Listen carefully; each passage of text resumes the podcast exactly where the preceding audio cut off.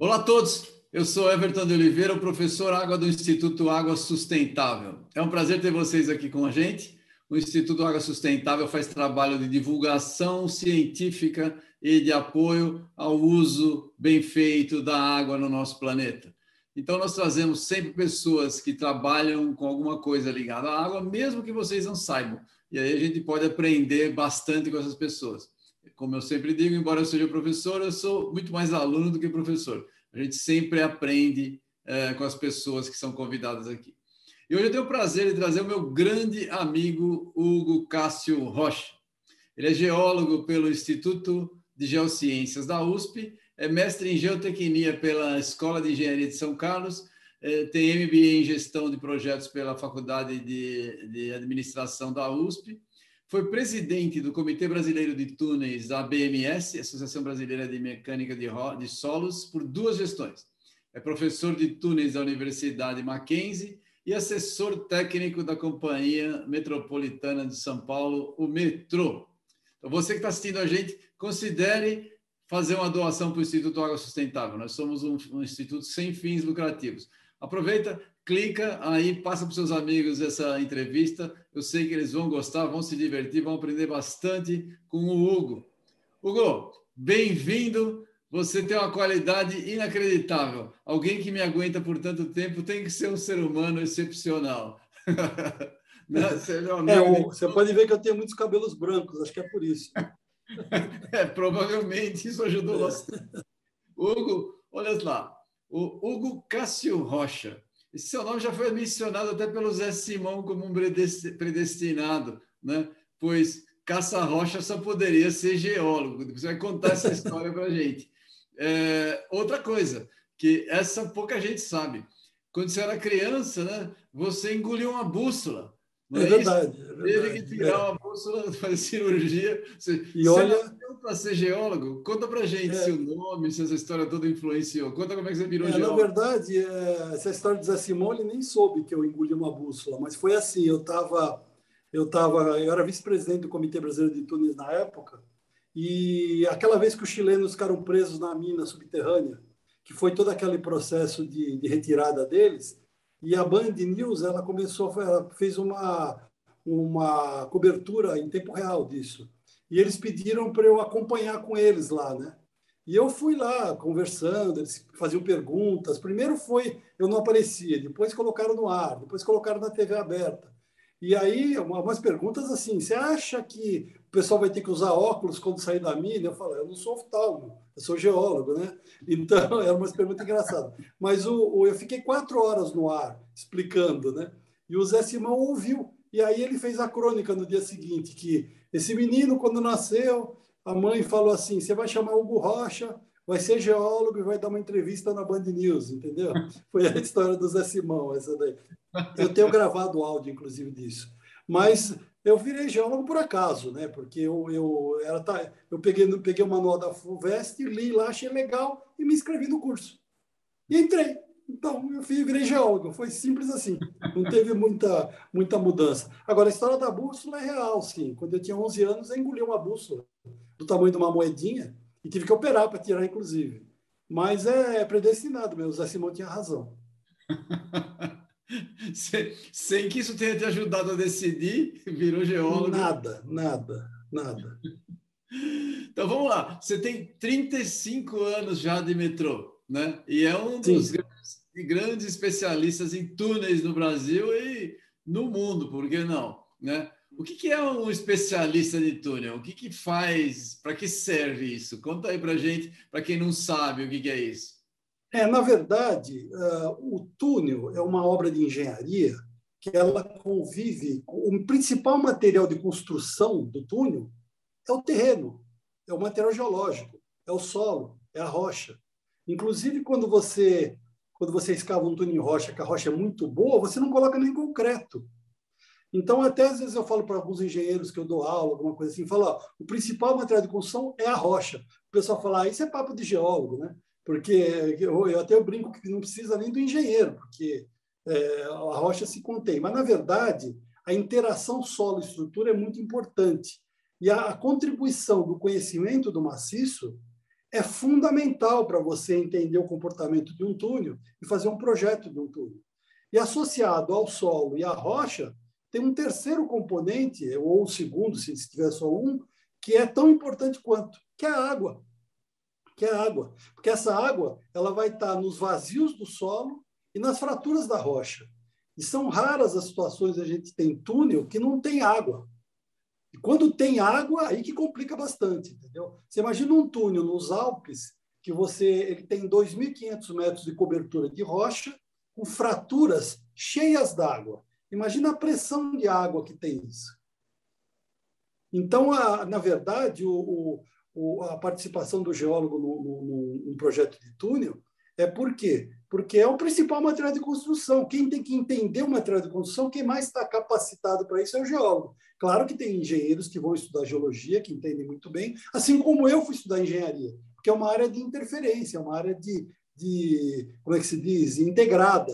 Você precisa entender um pouco das duas coisas. Eu não entendo muito de nada, entendo um pouquinho só de cada lado, então a gente acaba conseguindo palpitar. Agora, é, a gente acaba tendo um conhecimento bastante grande, porque a gente trabalha na área há muito tempo, né?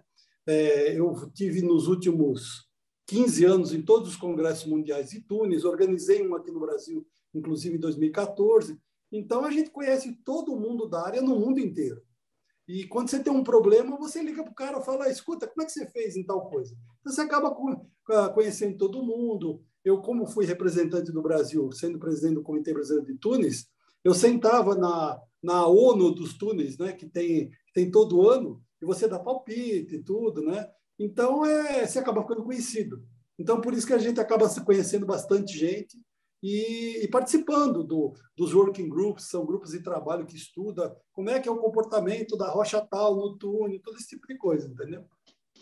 Ah, legal, legal. É, mas é isso aí, a, a, associação é a Associação Internacional de Túneis, é isso? Você mencionou isso? É, a Associação Internacional de Túneis. E o Comitê Brasileiro de Túneis, que eu fui presidente por quatro anos, ele é o representante brasileiro junto a essa associação. Então, eu que tinha aqui para representar o Brasil nessa, nessa associação.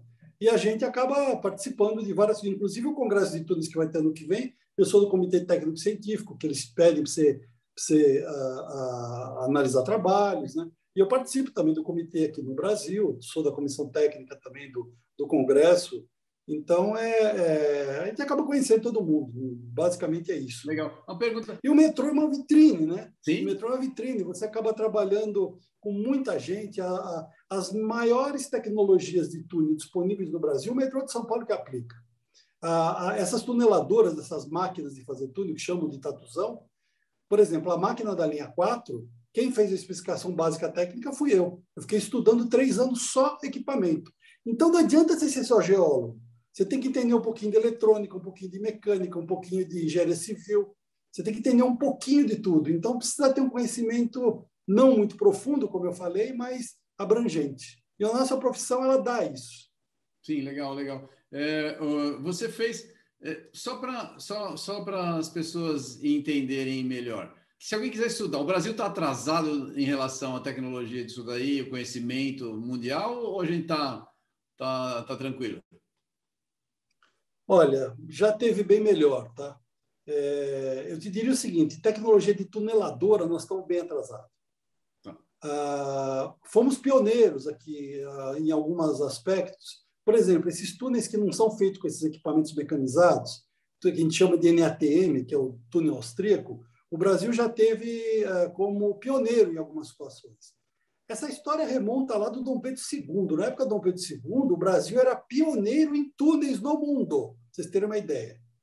Ah, os túneis lá do Rio, da ligação da, da ferrovia Dom Pedro II, túnel grande com 3 quilômetros, primeiro uso de explosivo no Brasil. O Brasil, naquela época, era um dos países de maior desenvolvimento na área.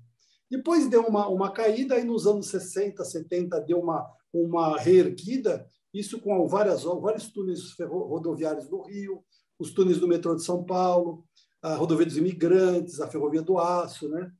Aí depois, cada crise que a gente passa, a gente dá uma murchada, digamos assim.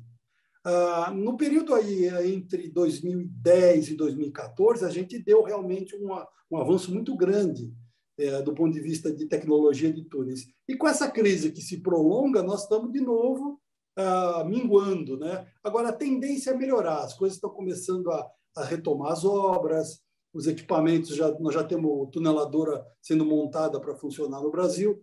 Agora, o que acontece é que é difícil a gente conseguir competir com a China, por exemplo.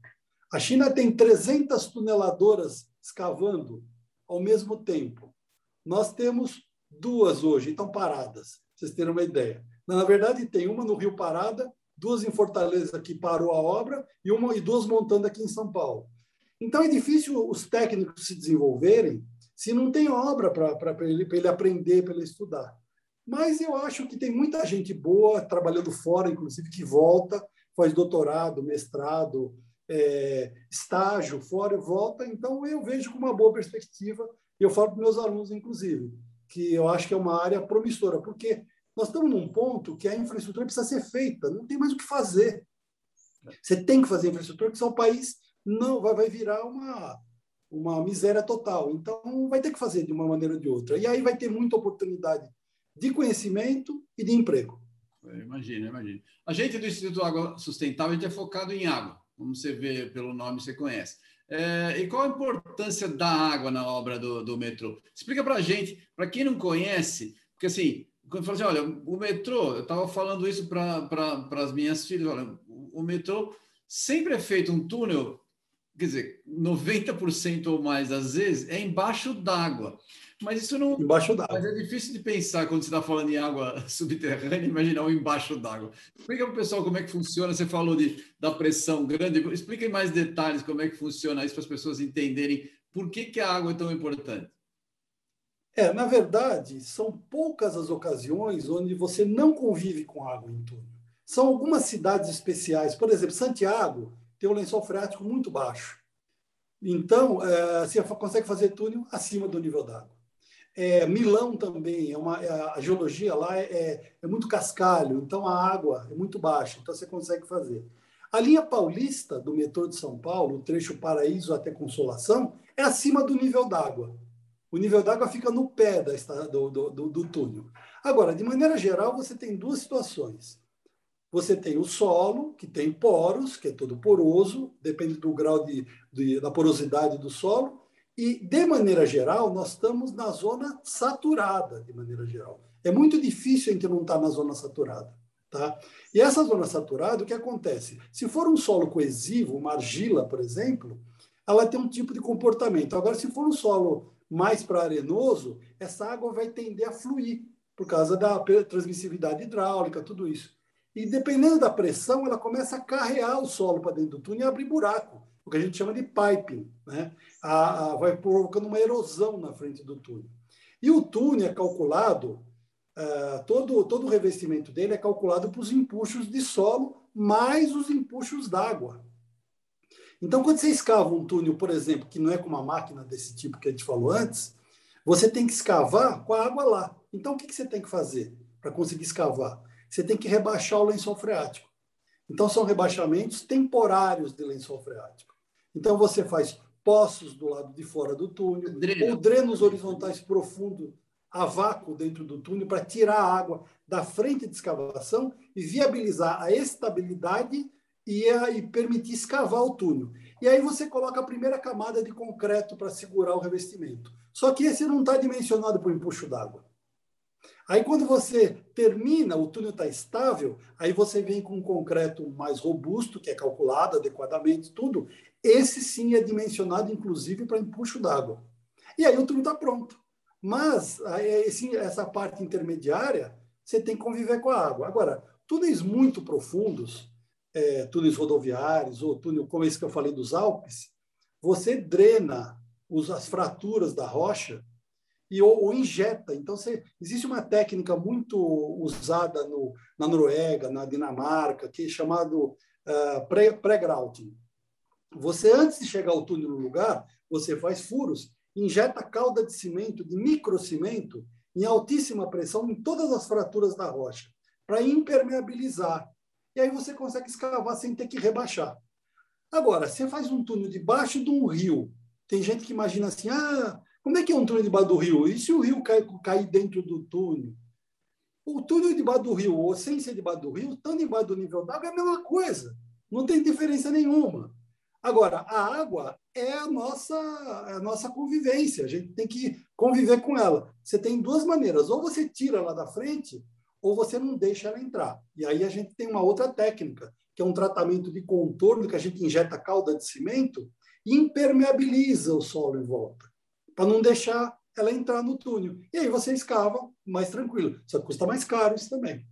Claro. Entendeu? É, é, que o pessoal não consegue entender. É, o, o, o túnel, o metrô passando é, embaixo do Rio Pinheiros, ou embaixo do Rio Tietê, por exemplo, se ele puder. Embaixo do Rio Tietê, não, não passa. Mas do Pinheiros passa. Né? É, mas vai passar debaixo do Tietê agora a linha 6, laranja. Ah, é verdade, vai passar. É verdade, vai passar é. debaixo do Tietê. Ali perto, perto da freguesia do O, não é isso? É, exatamente. Ah, então. Mas muitas vezes o que acontece em situações, por exemplo, o, Rio, o, o túnel Jânio Quadros tem aqui em São Paulo, que aquele túnel da Juscelino Kubitschek, ele passa dentro de uma camada de argila que é impermeável. Então, não faz diferença ter o rio em cima ou não ter o rio em cima. Ele passa sem problema nenhum. Agora, tem algumas situações que são bem complicadas. Por exemplo, a gente passou a linha 5 na região lá do Brooklyn, onde tinha um depósito da Nuclemon, que era de terras raras, que vinha lá das areias monazíticas, e monazita lá do Espírito Santo, que era um ponto estratégico do governo da época da ditadura. Tinha uma, uma, uma usina de concentração de monazita lá. Né? E aí a gente. Aqui em São? Paulo? Aqui em São Paulo, no Brooklyn. E aí a gente passou numa situação que a gente tinha que ver se a escavação do túnel próximo dali ia ter deslocamento de pluma de material contaminado, por exemplo, é. e se isso. E onde que eu ponho essa terra se eu, se eu pego o material contaminado? É. Então, nós temos que fazer um estudo, analisar a estratigrafia e ver. Primeira coisa, a gente tinha uma camada lá muito impermeável, que a água quase não passava. E aí fomos para o pessoal do, do, do, da CNEM conversar, que era a Comissão de, de Energia Nuclear. E começamos a estudar o decaimento da meia-vida dos elementos químicos que davam a partir do, do, do da, monazita, que tem tório, na verdade. Né? E, e, e quando a gente viu qual é o decaimento que dava e o tempo das meias-vidas, a gente chegou à conclusão que todo material radioativo que tivesse lá já tinha virado chumbo e esse chumbo era insolúvel porque passa por uma cadeia solúvel, insolúvel, uma... até que a gente chegou à conclusão que é o tempo que ficou lá, 40 anos, mais insolúvel, não teria problema no túnel. Mas é um problema relacionado com a água. Sim, é, é um problema. É, é, é, geoquímica, no final das contas, né? Que você tem... Geoquímica, geoquímica pura, exatamente. É interessante, bem interessante. É uma área, é uma área muito, muito técnica, muito legal, né? Isso daí. Agora, você viu um monte de mudanças tecnológicas. Você está tanto tempo trabalhando, e a tecnologia tem evoluído numa velocidade impressionante, né? Você consegue fazer uma, um resumo da, da evolução da tecnologia que você acompanhou? Alguma coisa que você, que você viu mudou para pior ou foi tudo para melhor? Não, tem muita coisa que mudou para pior. A, a revista uh, Economist ela lançou um artigo que foi um estudo feito pela McKinsey. Foi isso aí foi em fevereiro de 2017, mostrando a evolução da construção civil no mundo e a produtividade dela, e comparando com outros outros meios de produção, agricultura, indústria pesada, eh, bens e serviços, tudo. A indústria da construção civil, no mundo, até aquele momento, ela regrediu em termos de produtividade. Uau. Nos Estados Unidos, em especial, regrediu. Isso é um estudo da McKinsey, tá? Eu acho que eles são bastante qualificados para fazer um estudo desse tipo. E está na Economist isso aí, esse artigo. E aí mostra o seguinte, que a indústria da construção civil, ela, ela e aqui no Brasil a situação é um pouco pior, porque fica na, fica na mão de poucos players que seguram e vão fazer como está e pronto. Então não baixa o custo praticamente. Agora, tem algumas coisas que estão me, melhorando na, na forçada. Por exemplo, equipamento. Equipamentos, a gente passou por um período usando equipamentos muito antigos. Mais recentemente, nesse boom entre 2010 e 2014, veio uma leva de equipamentos muito mais modernos, sofisticados. Então, por exemplo, você vai fazer uma escavação muito profunda, a gente faz, a gente chama de paredes diafragma. São escavações, em prédio faz isso também. Você faz uma escavação com bentonita, vai tirando o solo, enche de bentonita para não fechar por causa da água, e depois concreta de baixo para cima essas paredes, e depois escava. A primeira parede diafragma feita no Brasil foi na Estação São Bento em 1970. 1970, por aí, as primeiras do Brasil. E de lá para cá foram ficando sempre os mesmos equipamentos, aqueles equipamentos velhos, enferrujados, com, amarrado com arame, durepox, essas coisas. E aí depois eles começaram a investir. E investiram, e investiram pesado. Só que aí o mercado parou. E aí o pessoal começou a ter um prejuízo lascado. Então tem um equipamento, por exemplo, que a gente especificou para usar na linha 4, que é a hidrofresa, que é um equipamento que vai raspando o solo e não precisa tirar e pôr, tirar e pôr, ele vai bombeando para fora. Custa o dobro para fazer esse tipo de equipamento. Só que ele escava rocha, tem umas vantagens. Então, eu vejo que nesse tipo de equipamento a coisa evoluiu bastante. É, em tuneladora, com a chegada da máquina da linha 4, que depois fez a linha 5, hoje tem Fortaleza, no Rio, evoluiu. É, os túneis que não são desse tipo, que são, que são os chamados MATM, túnel convencional, que se usa concreto projetado, esses túneis a gente evoluiu bastante nos anos 80, depois parou. Hoje nós estamos meio parados nisso, não está tendo muita evolução tecnológica. Agora, em relação à água, por exemplo, antigamente se fazia muito rebaixamento do lençol freático. Tinha muitos técnicos muito bons que se fazia, se perdeu quase tudo. Alguns morreram, outros uh, desistiram da área e hoje, para você fazer um rebaixamento de lençol, é duro de você achar um bom técnico que sabe calcular adequadamente, operar adequadamente o rebaixamento de lençol. Então, piorou muito nesse aspecto. Muito, muito, muito. Então, é difícil hoje. Mesmo sondagem. Antigamente, você tinha as grandes empresas de sondagem, geotécnica e outras, que tinham alta tecnologia. Hoje, para você fazer sondagem, uma complicação. Ah, teve umas melhoras? Teve. Tem equipamento hoje mecanizado para fazer sondagem de solo. Mas é assim, como em várias áreas, as pessoas não estão muito ligadas, né? elas querem onde, onde o dinheiro vai, entendeu? Então, se aquela área ninguém está afim, ela morre. E a área de rebaixamento lençol freático é uma área que perdeu muito, muito na área de engenharia nos últimos anos. É, perdeu mesmo. Mas é que é uma área de, assim, em termos tecnológicos, ele requer menos do que conhecimento, né? É, o cara tem que ter conhecimento bom, ele tem que ter uma boa base técnica e depois ele tem que ter uma base prática, porque resolver problema de rebaixamento muitas vezes se resolve na hora, né? Você está ali. É, resolve na hora. É verdade, mas você vê, por exemplo, esses programas mais modernos de cálculo de fluxo, de vazão, tudo, você não vê usar em obra civil. Você vê usar em a parte de, de meio ambiente, mas na área civil você não usa. Na área civil, civil você usa aquelas formuletinhas que, que um, é. um escritor alemão fez uma vez, a fórmula do Sichar e outras, né? Funciona, funciona. Mas eu acho que a gente já tem tecnologia para desenvolver muito mais, fazer coisas muito melhores. Claro. Tá, eu acho que tem. Mas ainda acho que está difícil. É, você... você quer ver uma outra área também que, que ainda carece de ser absorvida pela geotecnia é a parte de geoestatística. A geoestatística é uma técnica fundamental. É, foi usada, por exemplo, no túnel do Canal da Mancha, para você entender a distribuição espacial dos solos, da rocha, tudo isso. Eu já usei alguma coisa de geoestatística aqui em São Paulo, mas é muito difícil, você não vê ninguém usar geoestatística. É. E é uma técnica muito boa, super precisa, claro, dá trabalho, precisa de computador, precisa de programa, precisa de gente que entenda, precisa de gente qualificada. E não é muito fácil. É que rebaixamento, como, como você tem uma, as variações são muito grandes, você precisa, você precisa usar elemento finito. Se, com diferença finita não fica tão bom, né? E é uma modelagem um pouco mais cara e, e, as pessoas têm um certo receio, né? De usar. Eu acho que é Sim. Isso, Hugo. Porque... Mas você sabe que nessa área, na área de geotecnia, né?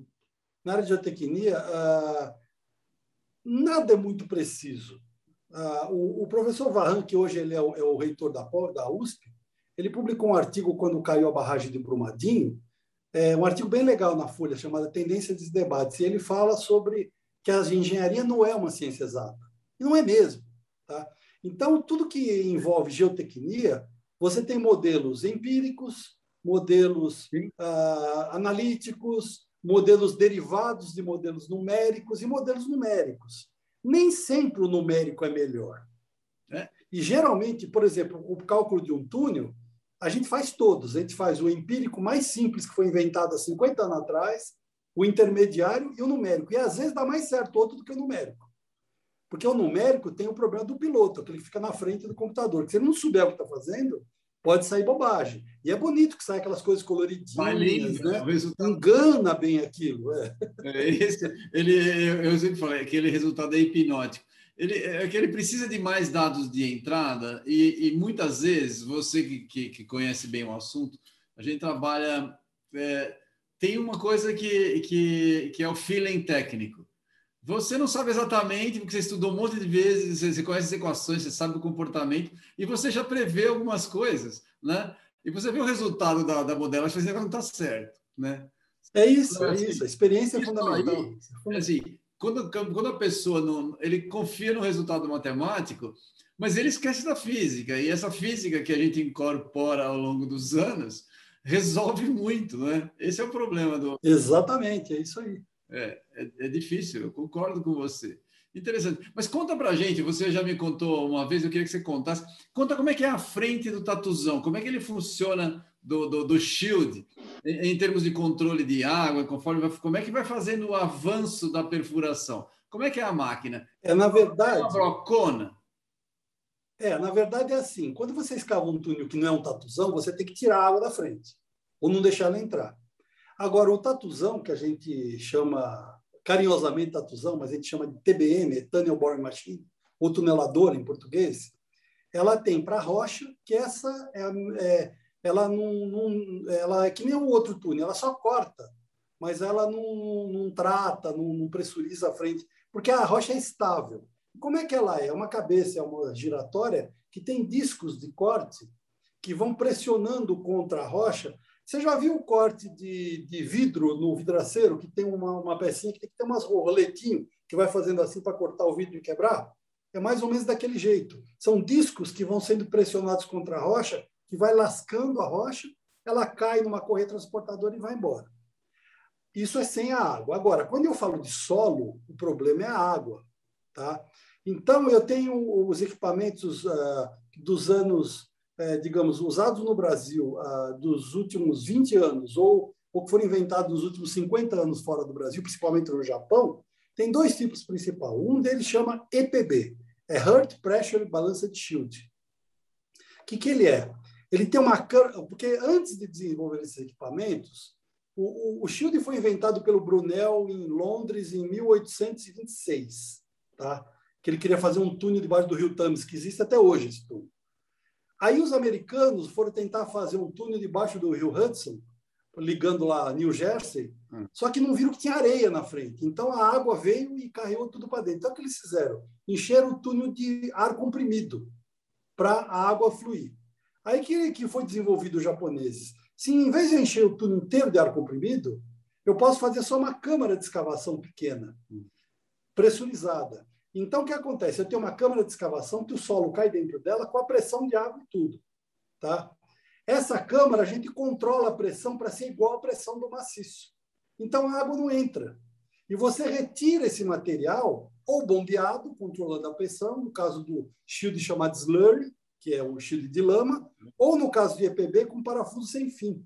E a velocidade que esse parafuso vai tirando do solo e o empuxo dos macacos empurrando ele para frente esse equilíbrio que você tem que ter um diagrama de empuxo na máquina equivalente ao do solo mais a água do lado de fora. Então você equilibra as pressões. Então você não mexe com a água.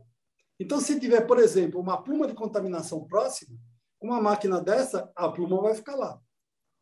Agora, se você fizer um túnel com rebaixamento de lençol freático, aí sim você pode trazer a tua pluma para dentro. E toda a técnica, cada vez mais, está se usando esses tipos de equipamento, em especial no solo para não mexer no lençol freático, evitar danos em edificações lindeiras e não mexer com áreas contaminadas.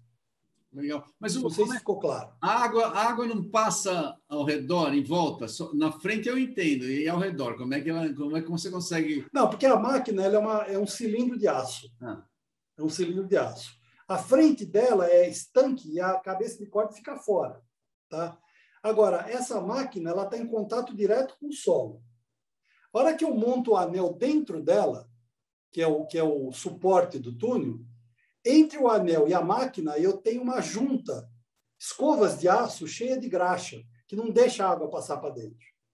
A hora que o anel sai para fora, eu injeto calda de cimento entre o, a, o solo e ela. Então fica uma camada de, de, de cimento entre o anel e o solo. Então, teoricamente, não entraga nenhuma. Já vai selando à medida que você vai avançando. Vai selando à medida que vai andando, entendeu? Ah, bem, bem interessante, bem interessante. Isso é legal. Agora, o cálculo da pressão da máquina, ele depende de duas coisas principalmente: do tipo de solo e da coluna d'água. E aí nós temos que determinar qual a pressão exata na região da máquina. Porque, por exemplo, aqui em São Paulo, você tem o que a gente chama de lençóis empoleirados. Você tem pressões diferentes em cada camada de argila, de areia. Então, se, por exemplo, você pegar só o primeiro nível d'água lá em cima, você pode estar superestimando a pressão lá embaixo. E às vezes lá embaixo a pressão é muito menor. Então, você tem que ter piezometria adequada para ver exatamente a pressão que tem naquele lugar, entendeu? Sim, entendi, entendi. É, às vezes é profundo, fazer o piezômetro tem que ser cuidadoso, né? É, tanto é que a gente não faz piezômetro multinível, a gente faz um separado em cada nível, para não ter erro. Tem, tem que ser isolado, senão não dá certo. Isolado, é, é interessante. É, agora, vamos falar de um, negócio que todo mundo se interessa. Toda obra grande, um túnel, tem risco inerente, né? Sim. Está fazendo. Conta para a gente quais são alguns dos riscos envolvidos, o que, que é feito para evitar esses riscos. E, claro, é, a água faz parte desses riscos? Sim, a água faz parte desses riscos, é um dos, dos motores desses riscos. Né? Agora, toda obra tem risco. Qualquer atividade tem risco, até avião, avião tem risco de cair. Né? Levantar da, Mas a gente... levantar da cama já tem risco, não? É, é, pulou da cama já tem risco de quebrar o pé. Ainda mais velho como a gente está agora, pode acontecer. Mas... Fale por você, fale por você. Mas aí o que acontece? Ah, quando você calcula um túnel, você tem que fazer um projeto, é, eu diria, robusto. Porque como as variações geológicas são muito grandes, você tem que fazer um projeto que ah, uma envoltória de tudo isso. Tá? E aí você calcula é, a estabilidade de frente, a estabilidade do suporte, da água, como é que você vai tirar a água, como é que não vai tirar, e tem que ter alguns fatores de segurança adicionais para isso. Agora, é, uma tendência que sempre teve a engenharia, que é uma, uma abordagem muito determinística disso. Então, você fala assim, ah, o fator de segurança é 1.2, quer dizer, as forças para segurar são 20% maior do que as de cair, então estou bem. Acontece que não é bem assim. Então, está tendo cada vez mais uma tendência de fazer uma abordagem probabilística disso. Tá? Uma abordagem probabilística onde você estuda, você faz, por exemplo, variações de possibilidade de parâmetros mecânicos do solo da, ou da rocha, geomecânicos, na verdade, usando simulações de Monte Carlo, por exemplo, e ver qual que é a, a, a maior probabilidade de ocorrência. E aí você projeta a tua obra em função da envoltória dessa maior probabilidade. Agora, risco tem, tem risco de ruptura de frente, pode abrir um, uma lasquinha, cair na cabeça de alguém matar. Eu já vi acontecer isso. Tá? Você tem risco de ruptura de, de localizada do túnel e você tem risco de ruptura de chegar na superfície. Esses são mais difíceis. Ocorrem? Ocorrem. Quanto mais raso o túnel, mais chance de socorrer. Quanto mais fundo, mais difícil porque o solo, a rocha, ela vai se, se arqueando e nunca não chega na superfície. Agora, há uns três, quatro anos atrás, caiu, apareceu uma dolina, um buraco, na rodovia Rio Petrópolis. No meio da estrada apareceu um buraco. Quando eu vi aquele buraco, eu falei, já sei, foi o túnel que está a 80 metros de profundidade que caiu. É o túnel que estão construindo o Rio Petrópolis. E realmente foi. O que aconteceu lá era um contato de duas rochas de, uh, diferentes e esse contato estava muito alterado. O túnel caiu porque estava abandonado por causa de tudo e foi descendo, carregando solo e abriu um buraco a 80 metros de profundidade. Você imagina o que é isso chegar na superfície? Então, o risco sempre tem. Agora, você tem que tratar com gestão de risco. Isso não tem outra maneira. Interessante. Mas conta mais alguns casos que acontecem de acidente para as pessoas pensarem. Por exemplo, está fazendo, eh, quando você está fazendo um, um túnel é, numa região que tem um monte de residências, por exemplo, na superfície, o que pode acontecer com as residências?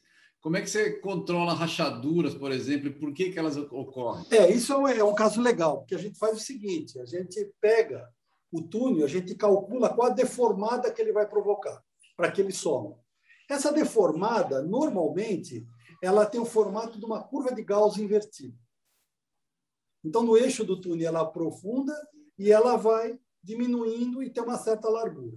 Essa largura e esse, essa largura ela é mais ou menos função do diâmetro do túnel, da profundidade do túnel e do tipo de solo, né? E também da equipe que está trabalhando. Se a equipe for ruim, vai dar mais problemas. Se for boa, se o concreto estiver bom, vai dar menos problema mas é mais função do diâmetro e da profundidade. É um problema físico até. Tá? Dá mais ou menos 45 graus do túnel isso aí. Tá? Então, a gente calcula para cada nível de risco, uh, por exemplo, é uma equipe ruim, então pode recalcar no eixo mais do que uma equipe boa que vai recalcar menos no eixo. Mas a largura da bacia vai ser mais ou menos constante. Tá? E aí a gente pega e faz um estudo de todos os edifícios que tem naquela região, estuda a estrutura dele, a ímpisa do engenheiro de estruturas, para ver como é que vai ser o comportamento daquela estrutura face à deformada que vai ocorrer. Então, por exemplo, se eu tenho uma bacia aqui, mas o prédio tem fundações profundas, normalmente ele não sente nada. Para fundações superficiais, você pega um pilar aqui que recalca 20 milímetros e outro fica parado. Você trinca a estrutura inteira. Então, existem vários estudos internacionais, inclusive tabelas até, que mostra para cada tipo de deformada qual o dano que você pode provocar. Então, o que você faz num projeto? Você estima onde vai acontecer. Se por acaso for uma coisa não, ah, ah, como é que se diz, que dê para conviver, a gente tem algumas saídas. Ou vai ter que melhorar muito a escavação do túnel, injetar, parcializar, ou colocar uma tuneladora, coisa do tipo. Ou a gente tem que subfundar a edificação antes do túnel passar, ou seja, mudar o tipo de fundação, fazer estaca, ou então desapropriar e demolir. Se for o caso, se achar que não vale a pena, vai ser mais caro o que você vai ter que fazer do que isso, você vai ter que demolir. E durante, e o que, que você faz durante a obra? Você estima quanto vai dar de deformação na superfície e em subsuperfície. E aí você coloca aparelhos na superfície, marcos topográficos, na verdade, e nos edifícios. E vai monitorando à medida que o túnel vai andando como é que eles estão se comportando. E aí você vai comparando o que você previu no projeto e o que está acontecendo de verdade. E aí sim você consegue fazer os ajustes finos de projeto. E aí a gente faz o que a gente chama de retroanálise. Você calculou lá dois tipos de parâmetros que usa, por exemplo, SAFE, é ângulo de atrito e coesão. Você pôs no teu, no teu programa de cálculo e usou. Mas aqui nesse ponto, o túnel está recalcando muito mais do que o esperado. Por quê? Aí você faz o contrário, você põe o recalque e vê qual parâmetro você devia ter usado. E aí você faz, você já ajusta para os próximos avanços isso.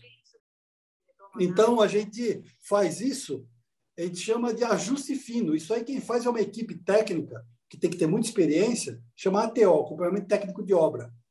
E essa, essa equipe tem que saber o que foi previsto em projeto, o que está acontecendo e o que dá para fazer para melhorar a situação. Às vezes é o contrário, tá? Às vezes assim, está dando muito menos do que se imaginava. Ah, posso reduzir um pouco a espessura de concreto? Às vezes pode, entendeu? Então, é, existe toda essa interação. Ah, até, o, até uns anos atrás se falava que o túnel não com tunelador, o túnel convencional era as you go, você vai fazendo à medida que vai encontrando e vai vendo. Agora, não dá, hoje já evoluiu muito, né? Agora, é de, é, você determina uma zona de influência do túnel, e essa zona de influência você vai monitorando todo dia com instrumentação, com topografia de precisão, para ver o que está acontecendo. E aí vai fazendo os ajustes antes de ter problema. E a gente estabelece limites de, de atenção, de observação e de, de intervenção. Então, se, por exemplo, o túnel tá, tá, era previsto que ia descer 30 milímetros, está com 30, opa, Vamos ver o que está acontecendo. Aí você lê duas vezes o aparelho, ah, foi uma leitura errada, pode ser. Está dando 40, vão, repensar. Está dando 50 para tudo, sai de cima vai cair. Então, sabe, coisa do tipo assim. Então, você tem que ter uma gestão de risco muito eficiente nesse caso. Ah, legal. Escuta, além do, do, do, famoso buraco do metrô aqui em Pinheiros, que teve, que todo mundo conhece, conta mais alguns casos aí, tem mais coisas, mais coisas que você já viu cair, que, to, que pode ser sem, é, que, que nem todo mundo ficou sabendo. Ah, teve um caso interessantíssimo que foi ah, em, em 97, 97, o metrô estava fazendo a obra em direção à Vila Madalena. E o túnel saía lá da estação Sumaré e ia em direção à estação Vila Madalena. Num trecho lá da rua Votuporanga, ele passava debaixo de umas casas. Mas não era com tunelador, era um túnel convencional, com concreto projetado, NATM, que a gente chama.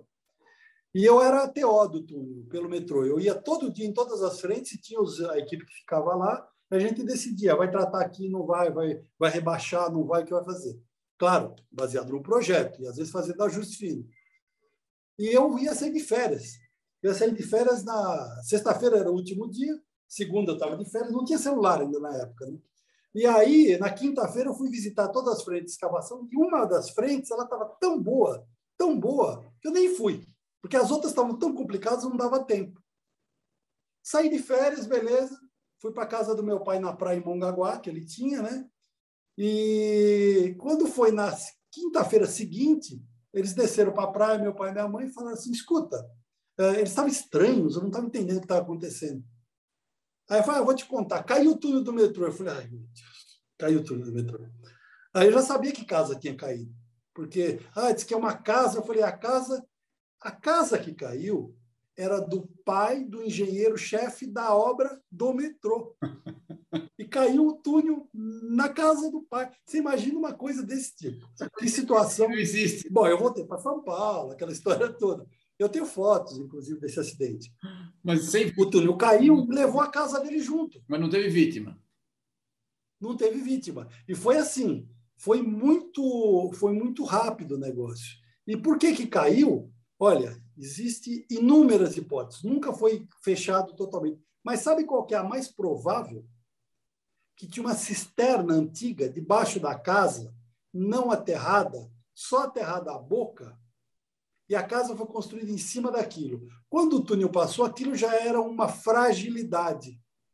Por que, que isso se, compôs, a gente acha que, que é real? Porque quando exumou o cadáver do túnel, que foi escavando depois de ter caído, eu acompanhei. E tinha um pedaço do piso da cozinha do cara, que era de ardósia, dentro do piso do túnel lá embaixo. Como que? Porque ele caiu assim, ele caiu como um funil, caiu assim, como rolha. Então, o que estava no piso ficou a 10 metros, o que estava a 10 metros ficou a 20. Ficou, o túnel estava a uns 25 metros de profundidade. Não tinha como um pedaço do piso da casa chegar no fundo do túnel. Tinha que ter um conduto. E aí que a gente foi ver que um vizinho velho falou que tinha uma, uma cisterna antiga. E aí, aí já tinha caído, né? aí não adianta. E isso gerou gerou, por exemplo, os túneis que a gente fez depois de imigrantes até Alto de Ipiranga, o que, que a gente fazia? Quando é uma região que a cobertura é baixa, tem muita casa antiga, então o que nós começamos a fazer?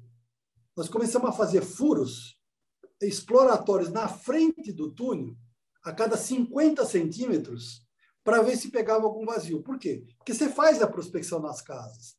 Escuta, bate na porta, escuta, só sabe se tem uma fossa aqui, mas às vezes a casa foi vendida, foi reformada, o cara não sabe, não sabe nada. E geofísica não pega isso, infelizmente não pega. Nós já tentamos, não pega. Então a gente fazia furos a cada 50 centímetros à frente do túnel para ver se pegava um vazio. Olha, duas vezes aconteceu de sair um jorro cheiroso da Aí tivemos que injetar uma fossa. uma fossa injetamos tudo e aí conseguimos passar tudo. Ou seja, nós, nós evitamos alguns acidentes dessa situação, entendeu? Mas é meio assim, né? A, a engenharia também ela aprende com os, com os problemas, né? Com, com, os acidentes, esse tipo de coisa.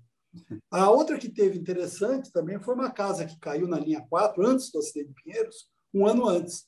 Caiu lá na rua Fernão, como é que é o nome daquela? Uh, Padre, Padre Carvalho, acho que é. Caiu uma casa inteira dentro do túnel. Inteira. E até a piada que tinha na época era o seguinte: deviam ter contratado um engenheiro que fez a casa para fazer o túnel, porque a casa ela não trincou, ela virou inteirinha e não formou uma trinca. Era a casa de um japonês que tinha uma oficina de, uma oficina de marcenaria. E o que aconteceu? Ela, o túnel abriu um buraco aqui, a casa fez isso. Quando ela fez, ela levantou 35 graus assim, ficou intacta, escoou o ferro da fundação assim. Eu tenho as fotos disso até. Escoou. A casa ficou intacta, as portas abriam, fechavam sem problema nenhum. Então, é, de acidente que eu, que, eu, que eu vi foram esses daí. E o de Pinheiros, né? Que foi um acidente grande. Eles voltaram a casa do Mas no resto. Lugar, não. Oi? Eles voltaram a casa do japonês para o lugar ou não? Não, demoliu, demoliu. Mas acho que dava, viu? porque ela era tão, tão rígida que acho que dava. que coisa impressionante. Legal, muito impressionante.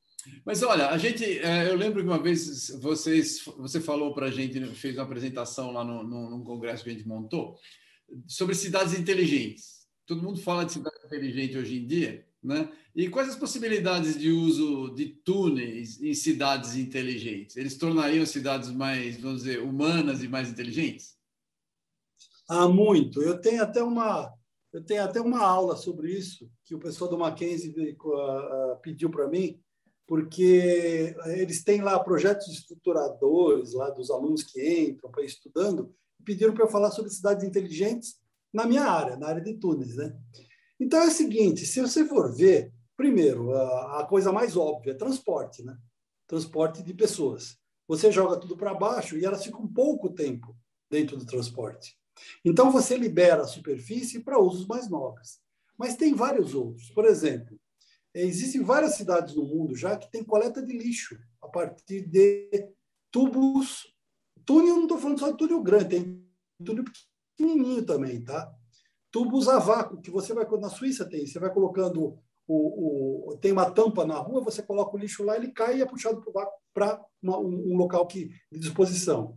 Armazenamento subterrâneo. Existem vários, várias situações onde o armazenamento é muito mais interessante subterrâneo do que acima da superfície. Por exemplo, petróleo, por exemplo, gasolina, por exemplo, álcool. Você conhece bem São Sebastião, aqueles tanques enormes que tem lá. Você imagina você fazer túneis a 150 metros de profundidade na Serra do Mar e colocar todo esse petróleo, gasolina, tudo lá embaixo, que tem algumas vantagens. Primeiro, não tem oxigênio. Já resolveu muita coisa. Segundo, não mistura com a água porque você faz o túnel e ele, ele quando você quer tirar, você enche ele de água, quando você quer é, encher, você bombeia a água e enche ele de petróleo. E você livra a superfície disso. Então, essa é uma das utilizações. No Brasil, não tem nenhum caso desse. Foi A Petrobras fez um estudo em São Sebastião de fazer esses túneis, mas foi descartado. Agora, lá fora estão fazendo muito. E para armazenamentos acima de 100 mil metros cúbicos, o subterrâneo bate em custo os tambores na superfície. Tá? Fora as vantagens, as vantagens de eh, segurança, tudo. Tem outros também exemplos interessantes. Ah, um deles é o seguinte: quando a gente fala em áreas sísmicas, é, as áreas urbanas são muito suscetíveis a, a problema sísmico, quando tem. Então, você pega, por exemplo, no Japão, as normas de construção elas são muito muito rígidas do ponto de vista de terremoto. Se der um terremoto que foi um pouquinho acima da norma, cai tudo. E onde que é o lugar mais seguro para uma cidade dessa quando tem um terremoto? É o subterrâneo. É o subterrâneo. Eles têm, inclusive, estão fazendo muitos shoppings subterrâneos, porque eles são muito seguros, eles têm um equilíbrio térmico muito grande e shopping é aquela história. Por que, que não tem janela em shopping? Porque ninguém quer que você olhe a rua, quer que você olhe a vitrine. E shopping gasta uma fortuna de ar-condicionado. Claro. Então, se você mais coloca janela, isso aí. Mais perda de calor você vai ter. É, entendeu? Então, é, existe uma tendência em vários lugares de enterrar essas, essas grandes estruturas e deixar a superfície para usos mais nobres. É, por exemplo, nós temos um projeto que a gente publicou há uns anos atrás na revista Sinduscom de enterrar o minhocão. Fazer um túnel, demolir o minhocão. Hã? Com todo respeito. Com todo respeito. Por quê? Porque existia uma Bienal de, de, de, arquitetura que tinha um arquiteto que tinha proposto enterrar o minhocão, mas não tinha muita base do ponto de vista técnico. E aí eu e o Tarcísio, que é meu orientador foi meu orientador lá em São Carlos, a gente fez um, um projeto, eu fiz em TBM, que eu sou mais eu sou mais da linha mecanizada e ele é mais da linha convencional. A gente se entende. Fizemos um projeto, eu tenho até essa revista, de fazer um túnel debaixo de Perdizes, debaixo do, da Avenida São João. Não precisa passar debaixo da avenida exatamente, fica mais curto, e depois demole o Minhocão. E aí você revitaliza toda aquela região da cidade. Revalorizaria muito. Tá. É, e isso está sendo feito, por exemplo, em, em, Boston, fizeram isso. Em Boston tem a obra chamada Big Dig, que eles enterraram praticamente todas as expressas que tinham dentro da cidade. Fizeram parques em cima. A Madrid fez isso na M30, eh, seria enterrou como se fossem as nossas marginais. Você imagina as nossas marginais com túneis e deixar a parte de cima com campo de futebol, pista de skate, bosque, no dia que inunda, não cria tanto problema para a cidade e, ao mesmo tempo, você tem, é, você tem áreas de lazer de, uh, disponível. O exemplo mais legal que eu tenho para te dar é o Smart. O Smart foi feito em Kuala Lumpur. Kuala Lumpur é uma cidade que tinha muito problema com inundação. Então, duas, três vezes por ano, o rio inundava e pegava uma boa faixa da cidade. E ele fazia como se fosse uma ferradura assim, na cidade o rio. Então tiveram a ideia de fazer um piscinão lá. Ah, como é que vai fazer o piscinão? Vou fazer em túnel. Legal, vou fazer em túnel. Só que aí viram que estava muito caro fazer. Não valia a pena. Como é que você ia justificar fazer um túnel de 10 quilômetros de comprimento por 12 metros de diâmetro para pegar duas ou três enchentes por ano? E aí, qual a ideia que os caras tiveram? Vamos fazer um túnel em três andares, os dois primeiros andares de cima vão ser vias expressas ligando os dois lados da cidade, cobrando pedágio, ou seja, quem quiser vai por lá. E a última faixa embaixo é para água. Só que quando tem enchente grande, o túnel fecha inteiro, ele é todo dimensionado para receber água e inunda o túnel até o talo, os três níveis. E aí, quando a, a enchente baixa, eles têm 24 horas para limpar o túnel, os sistemas são todos à prova d'água e retomam a vida normal. Isso é cidade inteligente, é usar o subterrâneo para você é, melhorar a vida da cidade, resolver o problema de enchente e de fluxo de, de veículos também. Eu entendi, mas isso está funcionando lá, Hugo? Está funcionando, está funcionando, já foi inaugurado. tudo. Tem, tem vídeo até na internet, você escrever Smart Tunnel, você vai ver, é muito legal. Funciona muito bem esse sistema. Nós tivemos um exemplo legal aqui no Brasil, que foi a, o Porto Maravilha, lá no Rio, né? para a Olimpíada e para a Copa do Mundo, eles pegaram toda aquela região do cais do Rio, que tinha uma via expressa elevada, que chamava Via Expressa Sul, era um viaduto horroroso. Não sei se você lembra disso no Rio, quando ia para. E, e aí que eles fizeram? Eles fizeram tudo enterrado em túnel, demoliram o elevado, aí fizeram o Museu do Amanhã, fizeram edifícios comerciais Aí foi uma iniciativa de, ah, junto com a iniciativa privada, de liberar áreas para construção de conjuntos comerciais e foi muito bem feito. E está lá, esse túnel é operado hoje. E o que aconteceu é que pegou essa crise enorme e os prédios estão quase todos vazios, dando prejuízo hoje. Né? Mas foi feito aqui no Brasil. Então, existe possibilidade de fazer coisa bem interessante. É interessante mesmo, dá para dar, daria aqui em São Paulo dá para fazer bastante coisa. O Rio de Janeiro, toda a parte do centro antigo do Rio de Janeiro que tem aquele monte de elevados que estragou a cidade completamente, mereceria um, um é. trabalho desse, né? É, esses elevados, eles foram todos feitos mais ou menos na mesma época no mundo todo, tá? Inclusive no Canadá, no Canadá não, em Vancouver, eh, Vancouver não, desculpe, em Seattle, Seattle eles tinham um minhocão na beira da praia, do mar lá que chamava uh, Alaska Way. Então, o que eles fizeram agora? Fizeram um túnel com uma tuneladora de 17 metros de diâmetro, 17, com duas pistas, uma que vai e uma que vem, e demoliram o elevado. Ah, em, ah, na França, em onde que é que cidade que é mesmo? Ai, me fugiu agora tinha um estacionamento elevado numa praça. Você imagina você ter um estacionamento elevado na Praça da República, construído nos anos 70. O que, que os caras fizeram? Fizeram tudo enterrado, demoliram tudo e fizeram uma praça de volta. Ficou muito mais bonito, muito mais, mais elegante, entendeu? Então tem muita saída subterrânea. É, Toronto, por exemplo, no Canadá, a, aqui o IW, que é a principal, passa bem na área próxima à, à, à borda do, do, lago, que é uma área turística linda. Eu estou fazendo uma revalorização, mas não demoliram, não, não fizeram em túnel, mas lá mereceria também, porque passa bem numa área nobre da cidade a, a estrada, que é que é um caso. Bom, mas a gente está fazendo alguma coisa parecida na a Tamoios aqui em São Paulo. Sim. Ela tem uma quantidade de túneis já apreciável, não?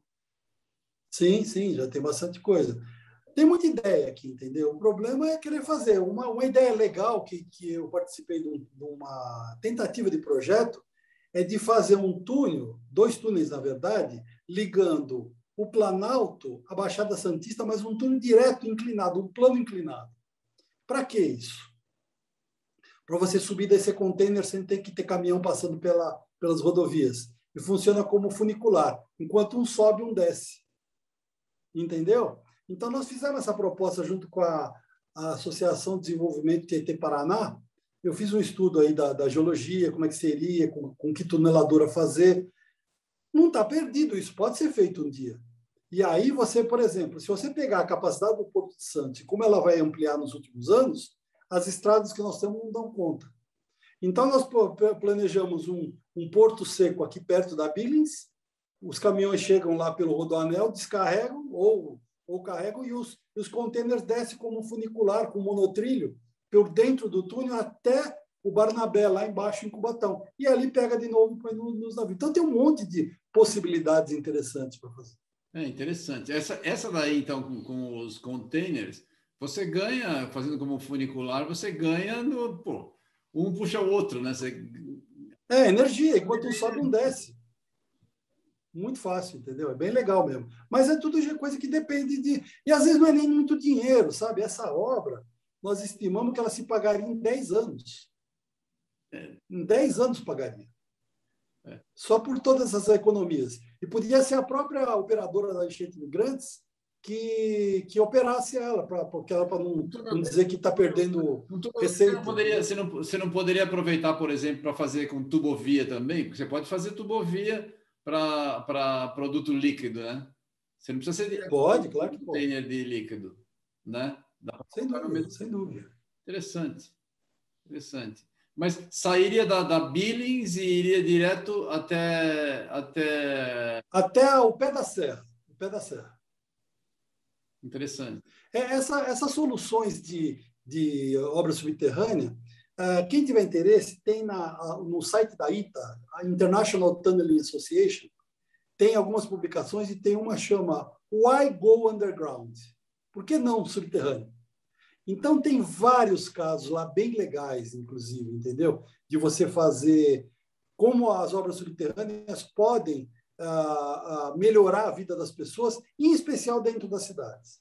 Em especial dentro das cidades. Tem várias soluções interessantes. Muito legal, muito legal. É, túnel tem, tem muita utilidade. Só mais uma pergunta para quem. O que, que você faz com material escavado? É, essa é uma, é uma coisa interessante. É, em São Paulo, por exemplo, você coloca e bota fora. Então, por exemplo, na linha 4 foi muito para a cava de Barueri, lá de Carapicuíba, que era um porto de areia, que tinha que ser reaterrado, tudo.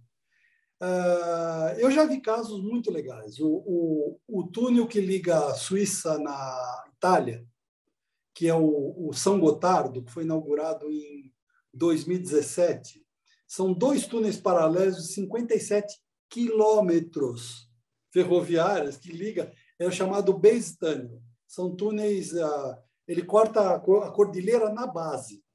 Ele tem 2.500 metros de cobertura de rocha. Você ter uma ideia, você imagina, só a temperatura do, da rocha lá dentro é 50 graus, natural. Você imagina você escavar um túnel desse, o problema de resistência de materiais, da água que entra. Bom, mas o que foi feito? Esse túnel foi votado pelo povo suíço para construir. E está no, no, no imposto lá, isso aqui é do túnel. Foi, custou acho que 17 bilhões de euros esse túnel.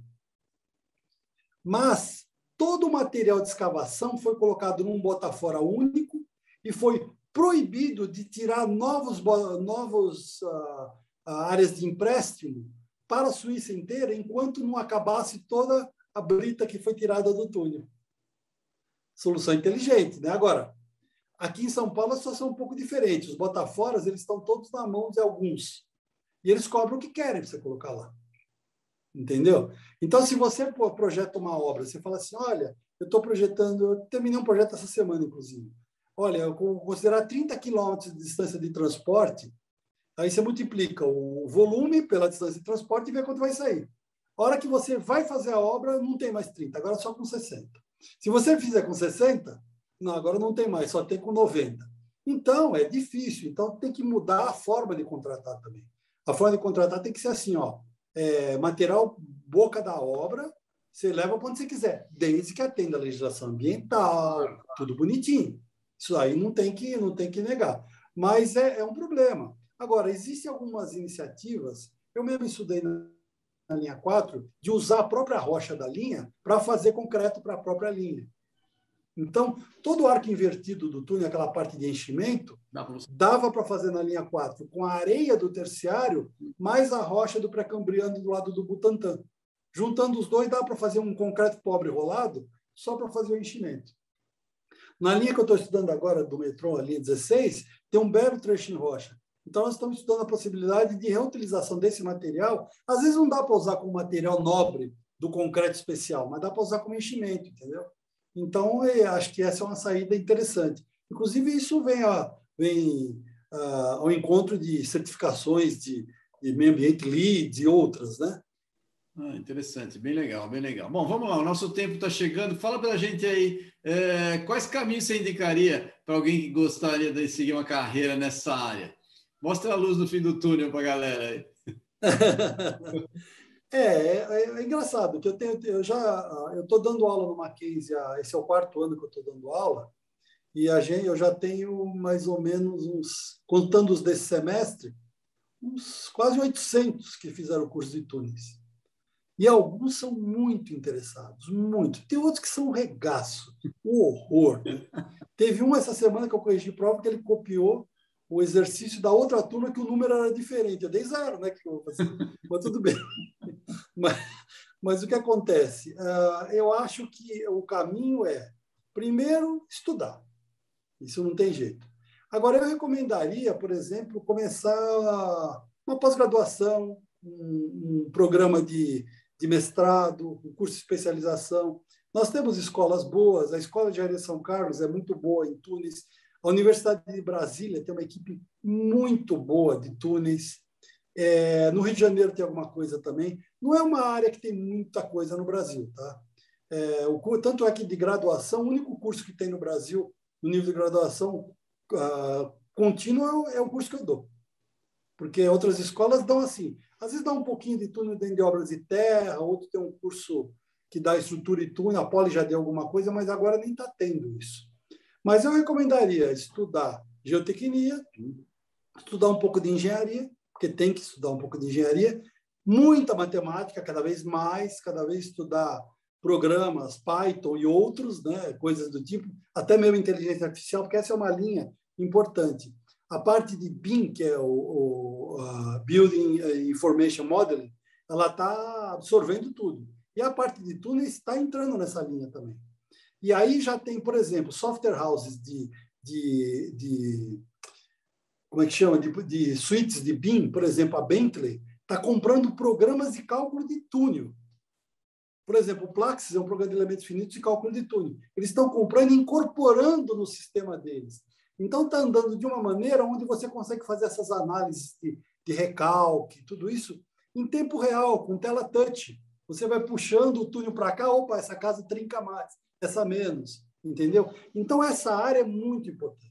Eu acho que o, o futuro não vai escapar dessa, dessa, dessa automação dos cálculos. Agora, não esquecer, a pecinha que está atrás do computador é a mais importante ainda. Não sei se vai ser a vida toda, mas ainda é. E a experiência é muito importante. Então, duas alunas minhas eu já consegui estágio para elas, para ficar interessadas, roubei estágio, e já estão empregadas, trabalhando na área agora, na crise, entendeu? Mas são pessoas assim que batalham, vão atrás, perguntam, correm, estão afim. Tem outros que não estão muito afim, mas É isso. Eu, eu recomendo ir atrás de da onde as coisas estão acontecendo e estudar. Só isso. Sem estudar não vai para frente, não tem mágica. Não vai para frente. Isso é inviável. Isso é inviável. Estudar é fundamental. É, não tem mágica, é verdade. Em qualquer coisa que você fizer. A gente cansa, né? Às vezes, eu já estou com 61 anos, às vezes é difícil, às vezes você parar para estudar uma coisa. Mas tem que fazer. Ah, mas cara, você, você gosta. Eu sei, a gente acaba é. fazendo, passa o dia inteiro lendo coisa, você aprende por osmose já, tá o dia inteiro, não é verdade?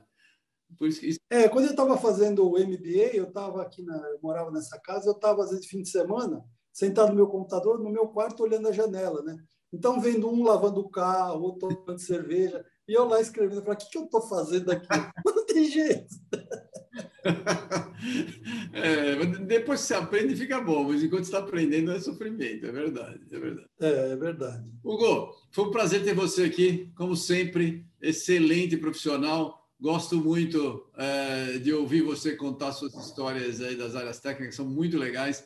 Faça suas considerações finais aí, dá um tchau para todo mundo, tá bom? Por favor. Bom, eu queria agradecer você por essa oportunidade também da gente falar um pouquinho, né? É, se alguém tiver interesse de entender um pouquinho mais essas coisas, teve um programa Antena Paulista que eu, que eu, que eu fiz aí na, na Globo em 7 de fevereiro, que fala um pouquinho dessa parte de rocha, São Paulo como é que é rocha, como é que é a, a parte de o maciço onde é o quê, né? E a gente conta um pouquinho de história do que das coisas interessantes. Por exemplo, você sabe que Butantã chama Butantã? Porque Butantã é solo endurecido, rocha em Tupi-Guarani. Então, aprender muito com, com as coisas que estão em volta da gente, elas dão muito mais sinais do que a gente imagina. Então, por exemplo, quando eu vou trabalhar numa área, eu pego mapas antigos, cartas topográficas antigas, que você já começa a identificar as coisas por lá. Você não precisa, às vezes, fazer uma sondagem, por exemplo, para saber o que tem de solo. Você pega o mapa do traçado antigo do Rio Tietê, você vê todos os meandros abandonados, você já sabe onde é que tem solo mole, não tem, não tem que discutir, entendeu? Agora, eu acho que, que a gente tem muito caminho pela frente ainda e eu, eu vejo assim muita gente a, a, jovem muito boa, estudando, indo para frente. E se o nosso país decolar um pouquinho, acho que a gente vai ter muito o que fazer e vai aprender muito. É que é difícil aprender se não tem obra, é difícil aprender se não tem projeto. Como é que a gente concorre com o chinês? Eles fabricam 300 toneladoras por ano. 300 toneladoras por ano. Como é que, como é que a gente pode ter uma, uma, uma seleção dos melhores? A nossa seleção dos melhores é de meia dúzia, lá é de milhões. Então é difícil, né? Mas acho que a gente chega lá. Chega lá sim. Hugo, foi um prazer falar com você. Muito obrigado, muito instrutivo. Tenho certeza que muita gente vai curtir essa apresentação aqui, essa nossa entrevista. Um excelente papo. Obrigado a todos. Obrigado, Hugo. Por favor, vocês que estão assistindo, compartilhem a nossa entrevista, passe para seus colegas, passe para as pessoas Vejam os conselhos, vale muito a pena. Um abraço do Everton, professor Água, um abraço, Hugo. Obrigado. Obrigado. Até logo.